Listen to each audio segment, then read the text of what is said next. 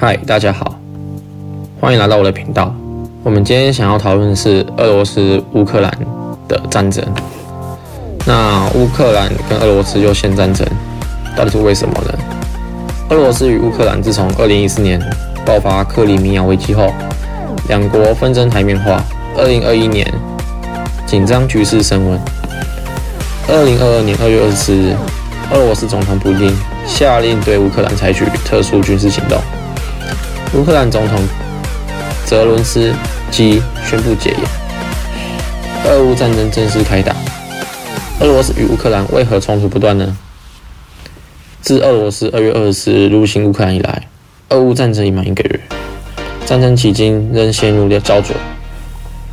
联合国统计显示，截至三月二十二日止，平民死伤至少有两千五百七十一人，包含九百七十七名死亡。一千五百九十四人受伤。然而，这个伤亡人数还包括位在乌克兰东南边境被俄军持续持续包围、猛烈轰炸炮击的港口城市马利波。俄罗斯与乌克兰目前二零一四年爆发克里米亚危机后，两国纷争台面化。二零二一年局势升温。那马利波位于商业海运枢纽。是乌克兰重要的货运港口与工业中心，具有重要战略位位置。那因此，俄乌战争爆发以来，部分最惨烈的炮火攻势都集中在此。随着马利波局势恶化，马利波当局表示，该市八成以上遭破坏，死亡人数逾两千四百人，约四十万民众已困超过两周，被断水断电，没有暖气，活人只能在躲在地下室，死者则泡，死者则。故事接头。自俄罗斯二月二十四日入侵乌克兰以来，俄乌战争已经一个月了。那泽伦斯基目前在录影的谈话中表示，俄军围困马利波是几百年来大家都还会记得的恐怖罪行，因为约有十万人还留在马利波，没有食物，没有水，没有药物，但俄罗斯的炮击、攻攻势轰炸却持续不断。呼吁俄罗斯放行安全人道走廊，让百姓通行。俄罗斯国防部则发出最后通牒，喊话马利波军民尽快缴械投降，但遭乌克兰副总理苏列维维列舒克回绝。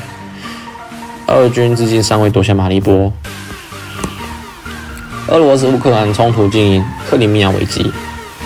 二零一三年，时任亲俄派总统亚努科维奇拒绝签署与欧盟的自由贸易协定。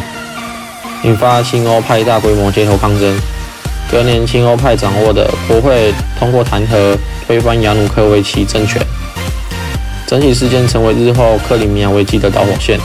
原本隶属乌克兰辖的克里米亚半岛，因为掌握着俄罗斯出黑海的关键位置，也就是通往大西洋的重要航道，具重要战略位置，一直是俄罗斯心心念念的版图。加上克里米亚以俄罗斯人口占大宗，二零一四年调查数据即显示，当地高达六十五点二 percent 的俄罗斯人，乌克兰仅占十六 percent，国家认同变成了长期悬而未决的问题。对乌克兰相对没有归属感的克里米亚，更曾于二零一三年政局动荡时，有议会出面请求俄罗斯维护秩序。隔年，克里米亚举办公投，决定脱乌入俄。纵使乌克兰当局主张公投无效，但因俄罗斯的军事介入，现阶段克里米亚实质上由俄罗斯控制。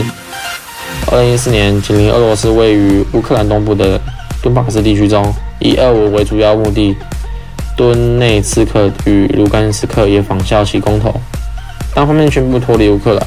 为此，乌克兰政府派兵镇压巴斯地区，随后爆发顿巴斯战争，造成逾一点四万人丧命。这也是普丁二零二二年二月二十一宣布独立的两地区。俄罗斯普丁为何一定要拿回乌克兰呢？乌克兰先前为苏联的一员，一九九一年苏联解体后才独立，所以对于普丁来说，乌克兰意义重大。普丁二十一日与电影电影演说说到提到，乌克兰对于我们来说不只是一个邻国，更是我们的历史文化与精神空间不可分割的一部分。强调乌克兰人民与俄罗斯流着相同的血液，还宣称现在乌克兰完全是由俄罗斯，更精确的说是由布尔什维克的共产俄国所创造出来的。因此，当乌克兰试图口开北约、欧盟，对普丁来说，宛如西方国家欺门踏户，严重威胁俄罗斯的势力。这也是乌克兰以及俄罗斯会发生战争的主要原因。